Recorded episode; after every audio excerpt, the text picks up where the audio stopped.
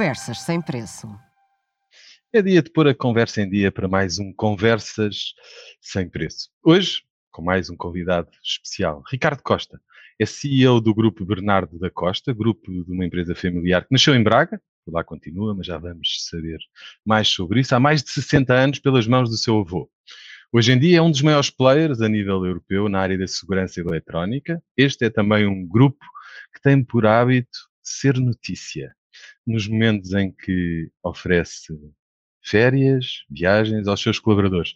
Mas já vamos perceber também melhor sobre isto. Olá, Ricardo. Antes de mais, obrigada. Um gosto ter-te aqui hoje a conversar connosco.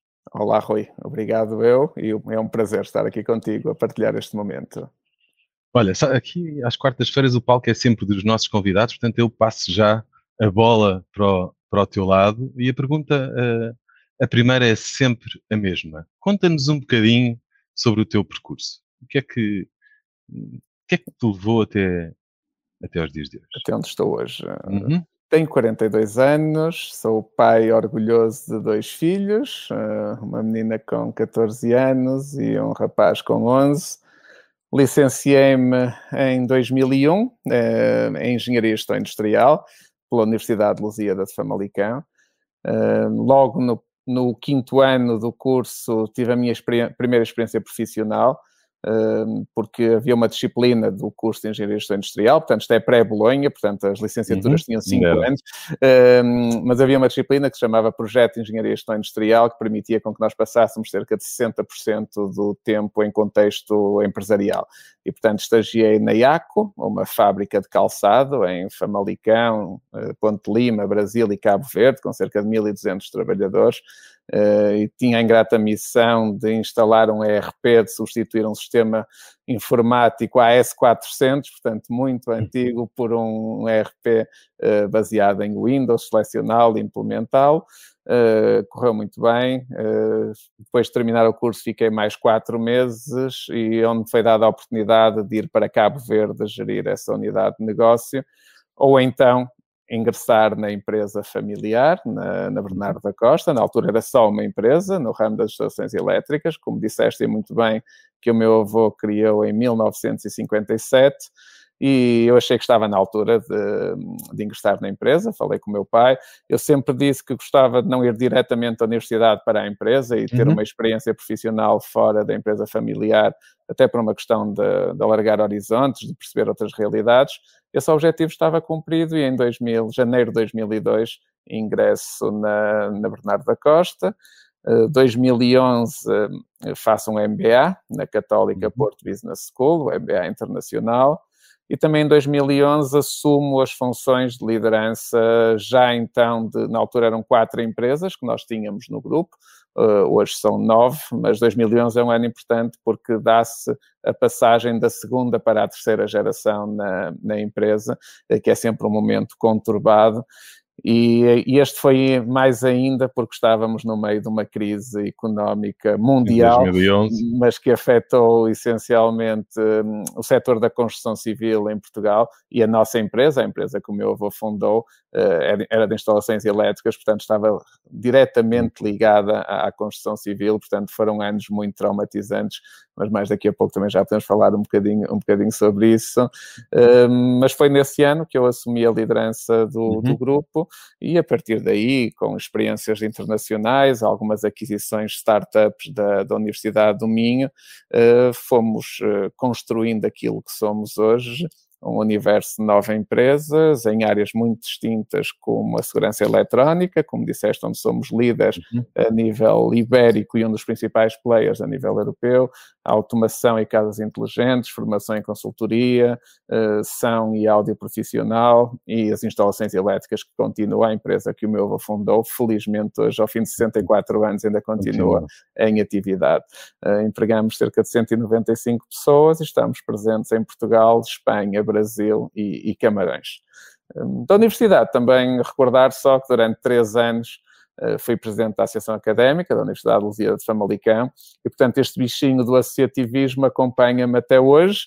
Uhum. Um, em 2016 a 2018 fui presidente da direção da APSEI, da Associação Portuguesa de Segurança, uh, da qual hoje sou presidente da Assembleia Geral e estou neste momento também a iniciar um novo projeto que é a constituição da, da Associação Empresarial do Minho, eh, que visa sobretudo representar as empresas do setor industrial e setor tecnológico, as médias e grandes empresas destes dois, destas duas áreas, um, fruto da, do encerramento em finais de 2017 da antiga Associação Industrial do Minho. Portanto, temos precisamente sexta-feira, uh, dia 28 de maio, a nossa Assembleia Geral Constituinte, para então darmos início à atividade de, da AEMINHA. Assim, em traços gerais, penso, penso que é isto. Deixa-me só brincar a falar a sério, porque quando tu dizes Minho, os olhos brilham. e, é muito, e é muito giro, muito giro quem te acompanha, como eu, uh, esta ligação à terra. Quando eu digo à terra, à zona, onde, às raízes, não é? É mais normal nós assistirmos, ou assistimos na maior parte das, dos grandes grupos que vingam fazerem um trajeto que eu, eu nasci aqui, mas depois fui às grandes cidades e depois eu voltei para uma coisa de família. Mas tu não. Tu, orgulhosamente, eu vejo-te sempre Muito a falar orgulho. em Braga, em Minho, em Braga, Muito. em Minho. E como o centro, o centro do mundo, seja ali. Eu acho isso uma, uma, uma delícia. Sou, orgulhosa, sou orgulhosamente embaixador empresarial de Braga, hum. um título que a Câmara de Braga e a Investe Braga atribuíram a alguns empresários da, da região. Uh, e sim, eu quando estou fora do país, e nós temos uh, delegações em Madrid, em Barcelona, em São Paulo, uh, mas eu faço questão de dizer que, que, o grupo Bernardo da Costa, e uso muito a expressão de Braga para o mundo, porque estas são as raízes eu sou muito ligado à, à, família, portanto, a família Bernardo da Costa sempre esteve, e acredito eu continuará a estar uh, na cidade de Braga. Como disse, somos um dos embaixadores da cidade de Braga e isso enche-nos de orgulho também. Pela própria evolução que a cidade e a região de Minho foi tendo ao longo do tempo. E nós hoje associamos Braga à tecnologia, nós associamos Braga à inovação, nós associamos Braga a uma universidade de excelência, a grandes empresas que se catapultam de Braga também para o mundo e, portanto, é um orgulho também para mim fazer parte desses empresários que orgulhosamente eh, referem Braga como a sua cidade base, independentemente de outras geografias onde possam estar presentes. Sim, eu acho que isso é, é claramente de, é, é de louvar e é de salutar e, e denota-se, e denota-se claramente que é, que, é, que é uma, coisa, uma coisa positiva. Deixa-me recuar um bocadinho. Antes da faculdade, testes psicotécnicos, aquelas coisas que muitos de nós fazemos, e mandaram o Ricardo para a medicina.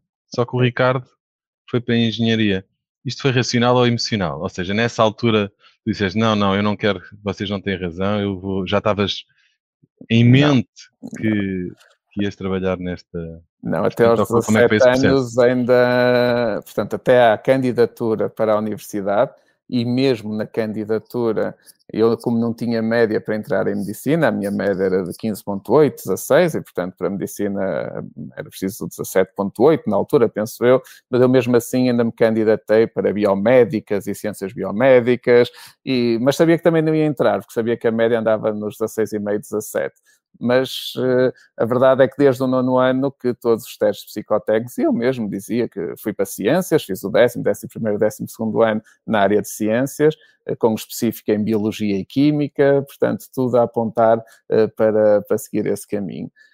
felizmente, não entrei, porque hoje reconheço que devia ser um médico infeliz. nada contra os doutores, não é? Muito menos das finanças, mas hoje, hoje acho que seria um médico infeliz e, em boa hora, não entrei numa universidade, num daqueles cursos de ciências biomédicas e fui visitar a Lusíada, perceber que cursos existiam lá e da primeira vez que me falaram no curso de Engenharia Industrial, que curiosamente hoje uh, é o curso que tem a média mais alta para entrar na universidade, mas na altura uhum. era perfeitamente desconhecido, só existia na Lusíada de Famalicão e em Aveiro, na Universidade de Aveiro, uh, e quando o reitor da, da Universidade de Lusíada, o professor Albino Reis, que hoje recordo com muito carinho, me disse, este é o curso de Engenharia, uh, é o curso de Clínica Geral de Engenharia.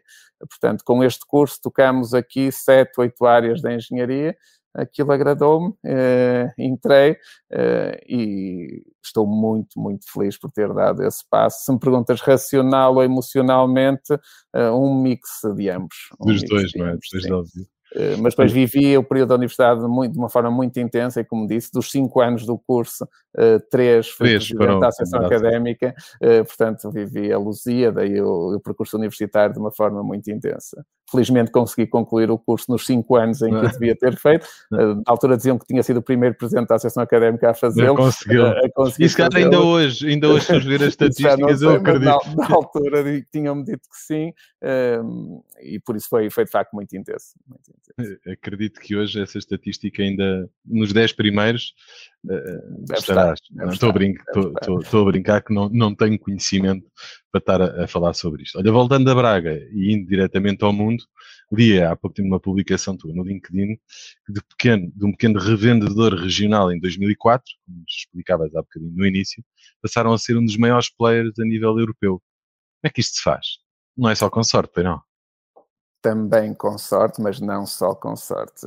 É outra história engraçada, porque esta empresa esteve para morrer ao fim de um ano.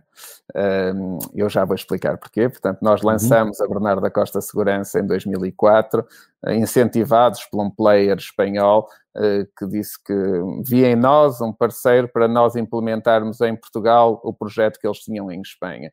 Ehm, na altura eu o meu salário era pago pela empresa de instalações elétricas, para onde eu tinha entrado em 2002, mas decidi, uh, decidimos abrir, constituímos a empresa e começámos a fazer um trabalho tão interessante que ao fim de 10 meses, o nosso principal e único fornecedor decidiu implementar-se diretamente em Portugal eh, e passou a ser nosso concorrente. E, portanto, nós ficamos sem fornecedor e ganhamos mais um concorrente. Um concorrente. Eu, como não vivia daquela empresa, e o meu salário não era pago por ela, decidi, olha, se calhar está na altura de acabar com este projeto, continuar com a área das instalações elétricas, mas num momento conheço um senhor que infelizmente já não está entre nós, Ser Humberto, que foi o nosso primeiro diretor comercial e primeiro funcionário uh, depois de, de, eu ter decidido continuar, e ele lá com umas colagens uh, de, de, imagens de extintores em papel, fotocópias, lá começou a sair para a rua a começar a vender uns extintores e uns detectores de incêndio e assim eh, renasce a Bernardo da Costa Segurança. Um, e durante um ano foi assim que andou, a, vender aos clientes com fotocópias de colagens feitas na, na empresa. Um, e portanto é engraçado perceber que se tivesse existido em 2005, uh, eh, hoje não estava aqui com certeza, porque sem dúvida hoje a IBD, portanto, Bernardo da Costa passou a BC, depois a BC DID e agora a IBD, fruto das fusões e aquisições que nós fomos fazendo, eh, é de facto um player muito relevante a nível europeu e o maior player a nível ibérico na área da distribuição da segurança eletrónica. E isto só para dizer, é só sorte? Não, é resiliência, é acreditar, é persistência, eh, muito trabalho de equipa, muito por isso é que eu gosto sempre de falar nas pessoas, porque tenho uma equipa fantástica uh, que me permite hoje uh, ou estar aqui, ou continuar a viajar, ou participar numa série de eventos, ou estar com o projeto da Associação Empresarial do Minho, porque há uma equipa por trás que, que é fantástica e que garante uh, que a empresa continua a funcionar e a crescer e que se reinventa e que se adapta e neste contexto de pandemia que vivemos, eh, foram incansáveis no sentido de nos adaptarmos, inventarmos novos produtos, novas soluções, eh, que nos permitiu passar este ano e dois meses eh, quase sem sentir os efeitos da pandemia. E um, por isso, sorte é sempre necessária, mas há muito trabalho, muita resiliência, muito espírito de sacrifício, muitas noites mal dormidas para se conseguir chegar onde chegamos, sem dúvida. Deixa-me dar-te nota que a sorte era uma provocação. Eu percebi. Era, era, era uma provocação. Mas faz falta, em Portugal. Faz falta, claro que sim, claro falta, que sim. sim. Claro que sim. Já vamos às pessoas, até porque, como eu te dizia em off, é um tema sensível para mim e eu sigo e sou teu fã também aí, mas ainda pegando aqui, como é que é gerir uma empresa com, fundada há mais de 60 anos por um avô? Isto é um peso digo eu, institucional, uma coisa institucional, até porque não, não se esconde, tem, tu não, fazes questão de o dizer e de o falar em, em, em, todos os fóruns. Como é que é isto? Como é que é pegar num. Como é que é, é viver isto? É um orgulho, por um lado, uh, poder eh, ter a possibilidade de conduzir os destinos de uma empresa com 64 anos de idade. É uma grande responsabilidade. Uh, promover da forma como nós o fazemos o nome do, do meu avô, portanto, uh, foi uma decisão que eu, que eu tomei, porque podíamos ter chamado o grupo qualquer coisa, mas não, uhum. decidimos chamar-lhe Grupo Bernardo da Costa, precisamente em homenagem a, ao meu avô e todo o trajeto. Convém dizer que o meu avô tinha cinco, já tinha mais de 50 anos quando criou a empresa, portanto, não era propriamente um jovem empreendedor, uh, foi alguém com uma vida muito, muito difícil nos primeiros anos e que, lá está, aos 50 anos consegue concretizar o sonho de, de criar a, própria empresa. Um, isto só para dizer que um, a responsabilidade uh, que, que, que, carrego, mas com muito orgulho, mas muito orgulho de poder uh, ter este legado, uh, que é uma missão que nós temos, os valores que nos foram transmitidos, que é algo que nós, por muito tentador que seja, nunca abdicamos, eu, meu irmão, que a tolerância, o respeito, a solidariedade, eh, a ética, eh, são, são valores base que nos foram transmitidos do meu avô para o meu pai, do meu pai para nós, e que nós, com muito orgulho, continuamos a ostentar e continua a nortear todas, todas as nossas decisões no dia a dia. Olha, ao longo destes, destes anos que, que assumiste este desafio, qual foi assim a, a decisão mais difícil em termos de gestão que tenhas que tenhas tomado ou, ou tenhas arrependido de ter tomado. Há bocadinho já vimos que uma das melhores que tomaste foi em 2005 não teres desistido, não é? Quando tudo parecia que ia desistir. Agora, daquelas que também... A mais difícil uh, foi, sem dúvida, durante a crise de 2011 até 2014. Uh, como eu disse, em o setor da construção foi muito afetado, a nossa empresa foi muito afetada, nós, a empresa de instalações elétricas perdeu 95% da sua carteira de clientes e muito dinheiro que ficou por receber, e nós tivemos que fazer um downsize nessa altura, em 2014, e tive que chegar a acordo uh, com cerca de 30 pessoas, uh, a maior parte delas tinha andado comigo ao colo. A maior parte delas viu-me nascer e já tinham 30 e 40 anos de, de casa, e portanto foi um momento muito, muito duro, mas uh, todos perceberam, portanto, foi todo, todos os acordos foram feitos por mim, não, não o fiz por intermédia pessoa, uh, e foram acordos uh, todos pacíficos, a maior parte dessas pessoas continuou a vir aos nossos convívios e às nossas festas, mas foi um momento muito duro, porque e acima de tudo já é difícil com colaboradores envolver pessoas da família, uh, o que ainda mais difícil se torna. Portanto, nós éramos uma empresa puramente familiar, familiar. Um, ehm, e foi necessário tomar decisões muito difíceis a esse nível para garantir a sobrevivência da, da empresa. Um, ehm, felizmente já tínhamos diversificado em 2005 com esta empresa de segurança que permitiu com que diversos parceiros, e inclusivamente a banca, eh, nos tivesse apoiado e não nos tivesse deixado cair, eh, porque, como disse, nós ficamos sem carteira de clientes. Todos entraram em insolvência ou em PER, todos deixaram de nos pagar muito dinheiro, portanto, foram, foram anos muito difíceis lá está, o facto de chegar ter de chegar a acordo de rescisão de trabalho com, com colaboradores e com familiares foi, foi muito violento. E, portanto, foi um momento que até hoje mais, mais marcou como, como líder da empresa. Uh, agora, a próxima pergunta leva, leva a, outros, a outro extremo, no grupo Bernardo da Costa, também é sebejamente conhecido, foi pioneiro em criar o departamento da, da felicidade. O que isto, acho isto uma delícia. Agora vamos começar a falar de pessoas, que é um, que é um tema que também te é, também te é bastante, bastante querido. Como é que surgiu a ideia e qual foi o objetivo? No início, hoje nós. Okay. A ideia do Departamento da Felicidade surge-me numa viagem ao, ao Dubai e onde percebo que há um Ministério da Felicidade em Abu Dhabi. Uh, achei a ideia fantástica e disse, por que não uh, criar isto em contexto empresarial? Uh, mas ela tem uma base que é a cultura organizacional uh, que existe desde 1957 no grupo. E o que é que eu quero dizer com isto? A preocupação que nós temos, e que o meu avô tinha, e que o meu pai e o meu tio tiveram, um, ehm, em proporcionar um melhor bem-estar às pessoas, as melhores condições de trabalho, envolvê-los enquanto parte de uma, de uma família.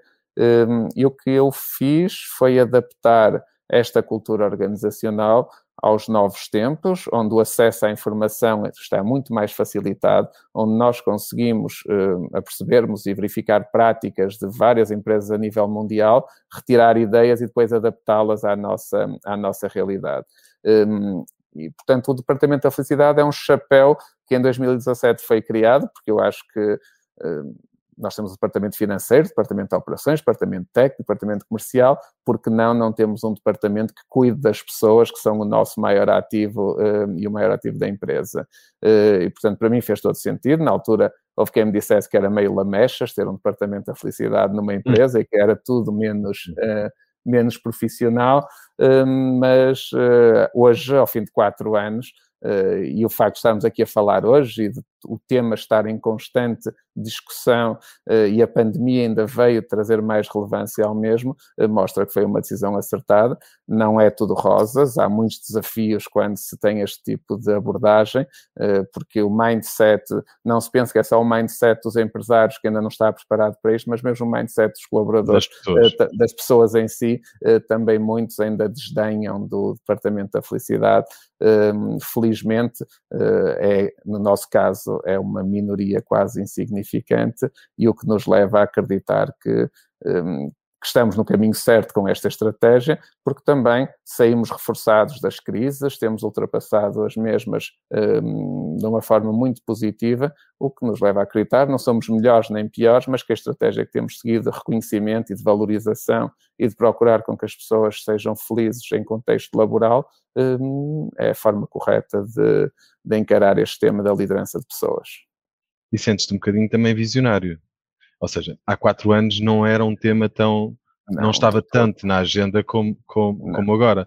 Portanto, não, também deve ser, diria, um orgulho para ti, hoje, olhares à tua volta e vires, vês algo que tu iniciaste há quatro anos atrás, hoje, a ver cada vez mais empresas olhar também para este tema como um tema como não, um tema na agenda. Não, não como um tema que me dá uma certa satisfação perceber que cada vez mais pessoas acham que é a forma uh, correta de, de, gerir e de liderar as pessoas, uh, mas acima de tudo é aquele acreditar que não faz sentido no local onde nós passamos a maior parte do nosso tempo, pelo menos acordados, porque em casa, se calhar a maior parte do tempo que passamos em casa estamos a dormir, pelo menos forem como eu que preciso dormir 8 horas, a maior, a maior parte do tempo que eu passo acordado em contexto de empresa, é na empresa, não faz sentido que as pessoas sejam infelizes ou que não tenham condições porque perdem uma parte muito significativa da sua vida e, portanto, acredito mesmo que devemos ter este cuidado com as pessoas,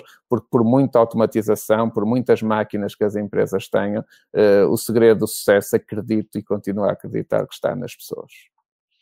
Antes de irmos às viagens, vamos já a seguir ainda no Departamento da Felicidade. Eu deliciei-me um dia destes.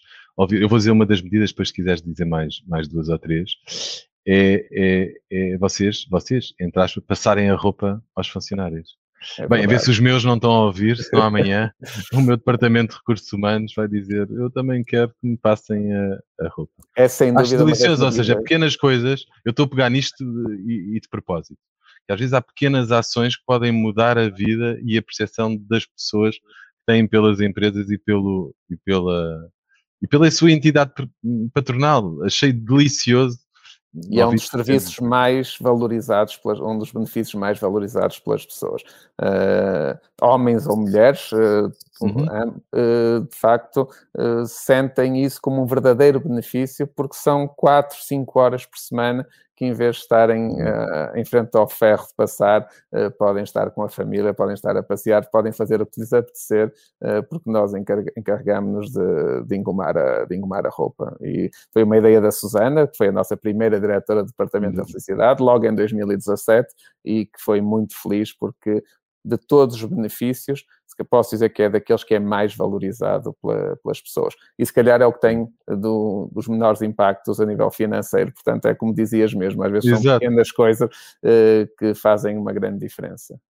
Já agora, para quem nos está a ouvir, queres dar outros, outros exemplos para, Sim, temos o, o, serviço de refeições, também entrega de refeições, temos as nossas salas eh, de convívio equipadas com bilhar, com ping-pong, com matrecos, com Wii, com Playstation, temos a comemoração de vários dias temáticos, seja o dia do pai, o dia da mãe, o dia dos namorados, a Páscoa, os nossos convívios, que infelizmente não os fazemos desde março de 2020, uh, mas fazíamos muitos, o dia do fundador, o dia do meu avô, que é o dia de 22 de fevereiro, ou o sábado perto do dia 22 de fevereiro, todos os primeiros fins de semana de setembro fazíamos um kick-off onde íamos, já estivemos na Diver Lanhoso, no Pena Aventura Park, em Constância a fazer canoagem, eh, um, um, fim de semana. As famosas viagens que, que, já, que já falaste, eh, que já falaste, já estivemos em Punta Cana, no México, em Cuba, na Jamaica, em Cabo Verde. Ano passado íamos para o Egito, infelizmente também não foi, não foi possível.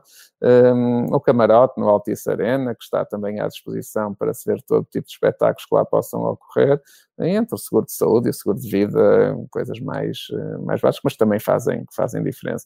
E cada vez mais estamos a procurar, nós contratamos em, em janeiro uma, uma nova, que ela tem, a Margarida tem o cargo, o cargo de Chief Happiness Officer, uhum. um, e contratámos-la, ela é licenciada em Psicologia, um, para gerir o Departamento da Felicidade, para estar ao lado das pessoas, percebendo as suas expectativas e as, uh, como queriam progredir na carreira, mas essencialmente, uh, porque eu acredito que uma das principais consequências da pandemia tem a ver com a saúde mental, porque isto foi tudo muito traumático para toda a gente, a mesma questão do teletrabalho foi muito, se calhar, muito bonita ali em março, abril e maio de 2020, mas ao fim de um ano as coisas já não são bem assim. E, portanto, este cuidado com a parte da saúde mental das pessoas e do impacto que a pandemia teve nas mesmas é algo com que nós estamos agora também muito preocupados e por isso a Margarida está em permanência connosco a fazer esse, esse trabalho. Portanto, tudo isto é o Departamento da Felicidade, que depois tem um braço eh, que é o CRBC, que é a nossa área de responsabilidade social e que também nós valorizamos muito uh, parcerias com a Habitat for Humanity e o Dream, ou virar a página, uh, e todo um conjunto vasto de causas particulares que nos vão chegando e que nós, essas pelas razões óbvias, não as divulgamos, mas que envolvem toda a equipa no sentido de devolver. Eu acredito muito no giving back. Uh, acredito muito no devolver à comunidade aquilo que a própria comunidade nos ajudou a crescer enquanto empresa e, portanto, enquanto pudermos fazer, é um motivo de grande, de grande satisfação. Bem, deixa-me dar-te os parabéns hum, por isso também, porque acho que isso, acho que isso também deve estar na, na ordem do dia eh, de todos nós que somos empresários e, e quem está a ouvir também. Deixa-me ir às viagens, até Vamos porque, lá até porque foram muito mediatizadas, como, como, foram, como uh, sabe. Desde a primeira, que exato. foi uma surpresa para nós, estávamos em Punta Cana e quando chegámos vimos os jornais todos a falar da viagem, uh, mas sim. Vocês é, é, um, é, é lazer puro e simples. Sempre. Qualquer um destes é? convívios que eu te falei okay. do Departamento da Felicidade, o kick-off, os dias temáticos, não se fala de trabalho.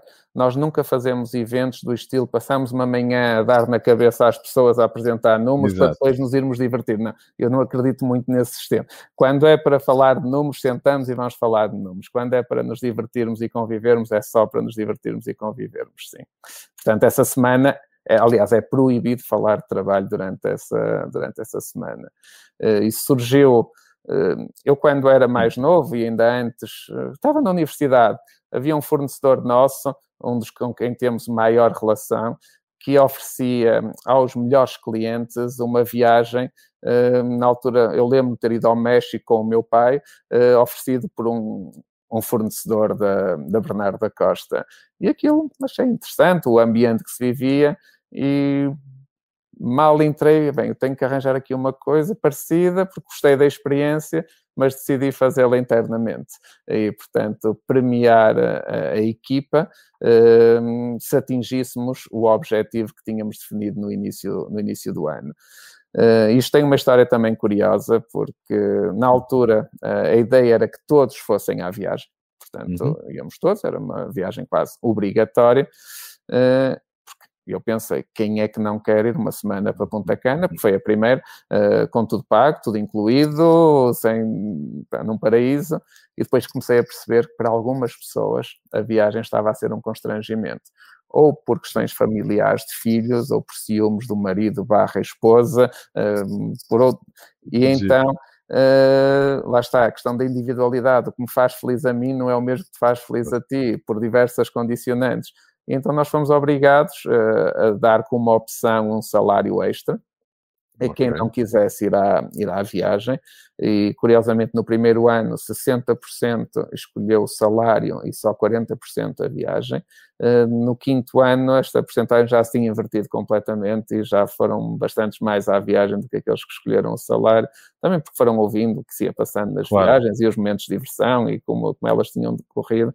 Eh, mas isto é interessante, às vezes, um benefício que nós pensamos que estamos a dar e que vai ser muito valorizado, algumas pessoas não o veem dessa forma. E, portanto, este é um dos desafios uh, do Departamento da Felicidade. O outro é desafio é as pessoas pensarem que é um dado adquirido. É as pessoas pensarem que, independentemente da sua produtividade ou do seu desempenho ou da performance, aquilo já está dado, portanto, já não temos que trabalhar mais para conseguir manter aquilo que nos foi dado como benefício. E, portanto, lutar contra isto é também um dos desafios do, do Departamento da Felicidade. Bom, isso leva-me aqui a outra, a outra questão, que tem a ver com a produtividade que tu estavas a dizer agora.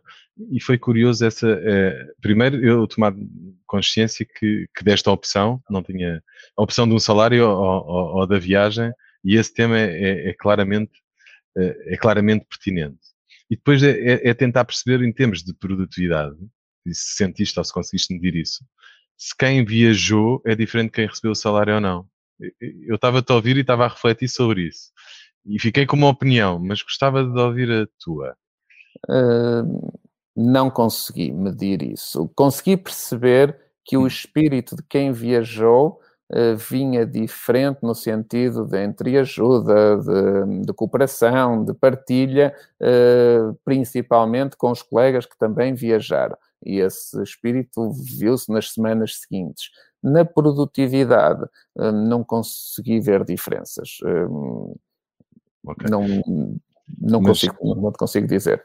Fazendo a, pergunta, fazendo a pergunta de outra maneira, criando o departamento de, da felicidade e tendo este tipo de medidas, sentes na produtividade sinto na produtividade, se bem que não, se me perguntas assim, tens um dado factual que tu meças uhum. que é por teres o departamento da felicidade que tens esta produtividade, a resposta é não. Okay. Agora, o que, eu, o que é que eu sinto? Hum. Sinto uma equipa que apesar dos problemas, porque temos problemas, não é por termos uhum. um departamento da felicidade que deixamos de ter problemas na empresa, uh, temos a equipa e as pessoas muito mais orientadas para as soluções do que para estar a discutir de quem é o problema, como é que foi causado, quem é o culpado. E isso numa, numa empresa é fundamental. Uh, nós olharmos para a frente e encontrarmos uma solução, porque o problema já lá está, não adianta criar outro problema em cima desse. Uh, sinto que as pessoas têm uma apetência para a mudança e para a adaptação uh, muito superior ao que é considerado normal.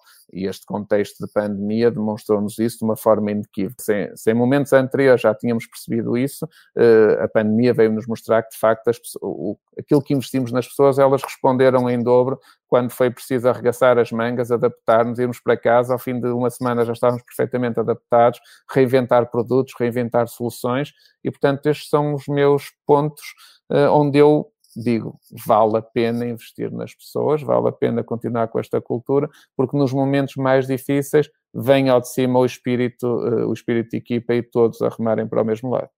Isso, isso leva-me à próxima, à próxima questão, que era esta mesma em relação à pandemia.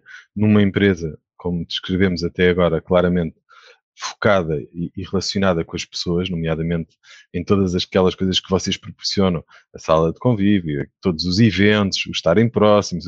A pandemia veio, agora vamos lá acabar com isto tudo, aquilo tudo que nós andámos a construir durante estes quatro anos, não é quatro anos, é desde há 60 anos, vamos lá pôr isto tudo em causa. Como é que foi viver isto? Como é que foi... Uh é duro o sentimento, e aí temos essas conversas muitas vezes dentro da empresa, de não nos podermos juntar, não podemos fazer os nossos convívios, não podemos fazer as viagens, não podermos almoçar todos juntos. Nós, outro benefício do, do Departamento da Felicidade é oferecer o dia de aniversário aos colaboradores, Uh, mas em contrapartida ele no dia a seguir tem que organizar um lanche para toda a equipa, portanto é mais uma, uma coisa que não podemos fazer.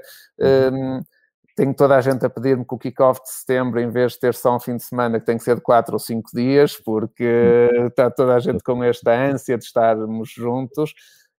fomos conseguindo colmatar isso com brindes online, com envios para casa das pessoas do que antigamente oferecíamos nos eventos. Uh, em alguns momentos mandamos uma, uma flute e uma garrafa de champanhe para cada um, para online todos podermos brindar. Não é a mesma coisa, seguramente, mas mais uma vez aqui se demonstrou o espírito de, nos adaptarmos e de ansiosamente esperarmos os momentos onde, onde vamos poder voltar a conviver e a estar, e a estar juntos. Olha, Mas é uma quebra de, daquilo tudo que, nós, que era muito importante para nós enquanto equipa, sem dúvida. E agora esperamos nós, ainda hoje estava a ouvir que nós, os de 40 já vamos dia 6. Eu também disse isso. Do próximo...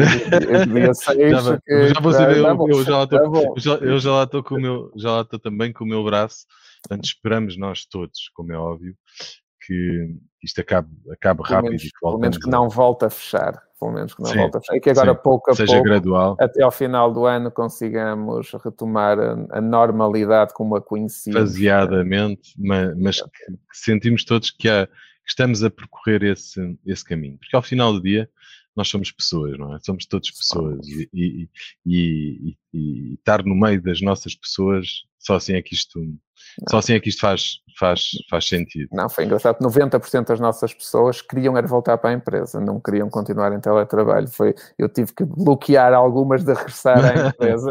uh, hoje nós estamos com cerca de 85% a trabalhar em regime presencial e só 15% em teletrabalho. Okay. Uh, e espero dentro de três, quatro semanas eh, fazer um regresso total à empresa se continuarmos nesta, nesta linha positiva de evolução da pandemia. Mas sentes que também o teletrabalho pode ser uma oportunidade? Não estou a dizer para as tuas áreas, para aquelas que tu já, que já tens e que, e que são de presença não obrigatória, muitas delas. Não tenho Como é que dúvidas. tu vês isso? Vês isto também como uma oportunidade? Vejo, eu defendo o teletrabalho, não em permanência, Uhum. Isso não defendo totalmente, mas em sistema misto, eu acho que o teletrabalho pode ser muito positivo. Sabes que antigamente, eh, e nós como somos um bocado disruptivos, eu já tinha falado na questão do trabalhar a partir de casa para algumas funções onde eu acreditava que a produtividade eh, não seria afetada mas mesmo entre colegas, quem ficasse ou quem dissesse que trabalhava a partir de casa era visto pelos colegas que ficava era a dormir, não ficava a trabalhar. Ehm, a pandemia veio-nos mostrar a todos, inclusive a, estes, a estas pessoas que tinham este tipo de pensamentos, que não, porque em casa também se trabalha e em alguns casos até se pode trabalhar mais em casa do que na empresa. Portanto, isto veio mudar mindsets, mudar mentalidades e permitir com que nós agora possamos fazer alguns regimes mistos para pessoas com. Em Braga não se aplica tanto, mas em Lisboa uhum. eu tenho casos de pessoas que passam uma hora e vinte de manhã, uma hora e vinte à tarde para fazer a deslocação uhum. casa-trabalho. Uhum. Se dois dias por semana essa pessoa puder ficar em casa e ganhar seis horas por semana eh, com a sua família ou para fazer aquilo que lhe apetecer, eu acho que essa pessoa vai ter mais qualidade de vida e isso não vai impactar negativamente na produtividade em relação à empresa. Portanto, acredito num sistema misto não defendo o teletrabalho em permanência, porque acho que há um, isolamento do nosso, da minha forma de ver as empresas que não é positivo. Peço Olha, agora, não, agora uma, uma pergunta que quem nos está a ver e nos vai ver nos próximos dias, quero muito saber que é a receita de, a receita de sucesso. Tens alguma? É, várias, uh, tentativa e erro, tentativa e erro, uhum, uh, okay. não desistir mas por outro lado não persistir no erro uh, e esta, esta fronteira às vezes é muito tenue e muitas vezes não conseguimos perceber uh, de que lado estamos, se devemos continuar a tentar ou se estamos a cavar um buraco tão grande que já não vamos conseguir sair dele, mas um dos segredos é de facto não desistir ao primeiro impacto ou ao primeiro não, à primeira coisa que corre mal. Os valores, os valores, sem dúvida, é, são os, é o alicerce de qualquer empresa. É termos os valores e a nossa missão bem definida eh, e, por muito tentador que seja, não abdicar deles. Um, e como não podia deixar de ser, investir e, nas pessoas, um, em reconhecimento, em valorização, em formação, em qualificação, um, tentar que cada um deles seja melhor que nós próprios, que os líderes. Uhum. Eu fico todo contente quando tenho pessoas na empresa que, em num conjunto muito vasto de coisas, são muito melhores do que eu. É sinal que eu estou a fazer um bom trabalho. É sinal que estamos a apostar nas pessoas e que eu acredito que elas vão uh, reconhecer isso. Há aquelas que não o fazem, mas, como eu costumo dizer, não é por 10% que nós vamos prejudicar os outros 90%. 90%. Portanto, temos que estar sempre preparados para aqueles que são ingratos, aqueles que, por mais que nós lhes demos alguma coisa, vão ter sempre a mesma atitude, uh, mas nós devemos é focar-nos uh, nas pessoas que, de facto, valorizam aquilo que nós fazemos por elas. mas, assim, pequenos conselhos são, são mesmo esses, mas sem dúvida apostar, na, apostar e investir nas pessoas. Boa. Olha, vamos tirar agora aqui o papel do CEO, vamos ao Ricardo Costa. Vamos lá. O que, é, que, é que o Ricardo gosta, gosta de fazer nos tempos livres? Eu gosto muito de viajar, por isso imagina como é que eu me sinto, uh, porque estive, estive 13 meses sem entrar num avião, uh, com exceção de em setembro entrei num Cessna ali na Maia para saltar de paraquedas, que era uma coisa que eu tinha na minha to-do list e que senti que era agora ou, não, ou nunca, e portanto em setembro realizei e fiquei, fiquei feliz por ter feito. Mas, portanto, tive 13 meses sem viajar, eu adoro viajar, adoro conhecer novos locais, novas culturas, em quase todas as viagens de trabalho que faço, guardo uma manhã ou uma tarde para fazer um pequeno city tour, só para pelo menos perceber um bocadinho o que é que cada cidade respira e, eh, e como é que as pessoas sentem nessas, nessas cidades. Um, gosto muito de, de, jogar golfe, agora estou a começar na náutica também, algo que era uma, um, um objetivo de há muitos anos e que felizmente consegui tirar a carta de patrão, de costa, patrão local uh, no final do ano passado, outras das coisas que a pandemia permitiu ter tempo para conseguir realizar uh, esse, esse curso. Um, e gosto muito de estar com a família, com os amigos, gosto, um, gosto de ouvir música no meu espaço, estar também no meu espaço sozinho. Uh, essencialmente é isso. Agora é aquela altura em que eu vi a bata, o Rui Bairrada, okay. pergunta em relação aos hábitos financeiros e com a pandemia, se mudaste alguma coisa ou se, ou se ficou tudo inalterado. É engraçado porque isto pode parecer um paradoxo, mas uh, a pandemia, por um lado, fez-me ver que tudo pode mudar de um momento para o outro e, portanto, nós devemos tentar desfrutar daquilo que podemos, uhum. uh, mas, por outro lado, também fez ver que tudo pode mudar de um momento para o outro e convém nós estarmos preparados financeiramente para poder uh, ultrapassar uma fase onde os nossos rendimentos possam não ser os mesmos. E lá está, isto parece um paradoxo, porque por um lado uh, leva-nos a gastar mais para realizar alguns sonhos com as poupanças que vamos juntando e por outro lado diz-nos para poupar mais para estarmos preparados para alguma eventualidade hábitos financeiros, felizmente, não me fez mudar, mas fez-me encarar a vida de, de, uma forma. Nós já todos já sabemos e todos com uhum. certeza temos histórias de amigos e familiares que infelizmente partem mais cedo e que nós ficamos a pensar, olha, estava ali a juntar o dinheiro todo e não gozou nada, e é uma expressão que todos nós já ouvimos, já certeza, ouvimos. alguém dizer. E a pandemia vem-nos mostrar isto, é que de um momento para o outro tudo pode mudar e, portanto, eu acho que nós devemos desfrutar com cautela de garantir que temos o nosso pé de meia que, para, para ultrapassar fases mais difíceis que eventualmente também possam surgir. E, portanto, se, volto a dizer, sendo um paradoxo, foi isso mesmo que a pandemia me mostrou. Estamos mesmo, mesmo aqui a, a, chegar ao fim. Obrigada por teres partilhado o teu anjinho bom e o anjinho mau, foi um poupança e, o, e, o do, e o do gastar. Duas últimas perguntas. Em 2018, és considerado um dos melhores gestores com, com menos de 40 anos. O que é que foi isso? Que é que, qual foi o se, há, se há distinção ou prémio uh, que me deixou orgulhoso e muito feliz por ter conseguido, esse foi um deles. Uh, primeiro porque foi inesperado, uh, segundo porque o nível de candidatos era de facto muito, muito alto, o júri também era muito reconhecido. Lembremos que o presidente do júri era o nosso super banqueiro António Ortosório, uh, uhum. portanto, alguém que dispensa apresentações no mundo em, empresarial e da liderança, e portanto foi uma ter ficado em sexto lugar em centenas de empresários com menos de 40 anos também convém dizer que era o último ano que eu me podia candidatar, no ano a seguir fiz 40, 39, estava com 39, exatamente, uh, mas ter ficado em sexto lugar nesse, nesse, nesse ranking e ter recebido essa distinção foi, foi um motivo de muito orgulho e sinal que alguma coisa fiz de bem para poder merecer, merecer esse prémio. Boa, e parabéns também muito por obrigado, isso. Obrigado. Última pergunta. O que é que para ti não tem preço? A honra, a ética, os valores, abdicar dos valores. Não, não há preço que pague isso. Não há preço que pague isso. De forma alguma. Ricardo, muito obrigada. Foi um Obrigado, prazer. Passou, passou, Passou a correr. Foi uma, é? bela, foi uma bela, mais uma bela conversa. Foi um prazer e um gosto uh, uh, estar contigo aqui hoje. Fica para breve tomarmos um café, prometo, quando Fica- for a, a Braga. Será um gosto receber-te. Será um gosto conhecermos receber-te. também pessoalmente e até muito breve. Até lá, vamos nos Parabéns programa. acompanhando. É isso mesmo. Obrigado. Um abraço e obrigado a todos que estão a ver. Obri- Obrigado eu. Quanto a nós, voltamos daqui a 15 dias para mais um Conversas Sem Preço. Até lá, acompanhe-nos nas nossas redes sociais, no Facebook, LinkedIn, Instagram, doutorfinanças.pt. Proteja-se e até breve, muito em breve.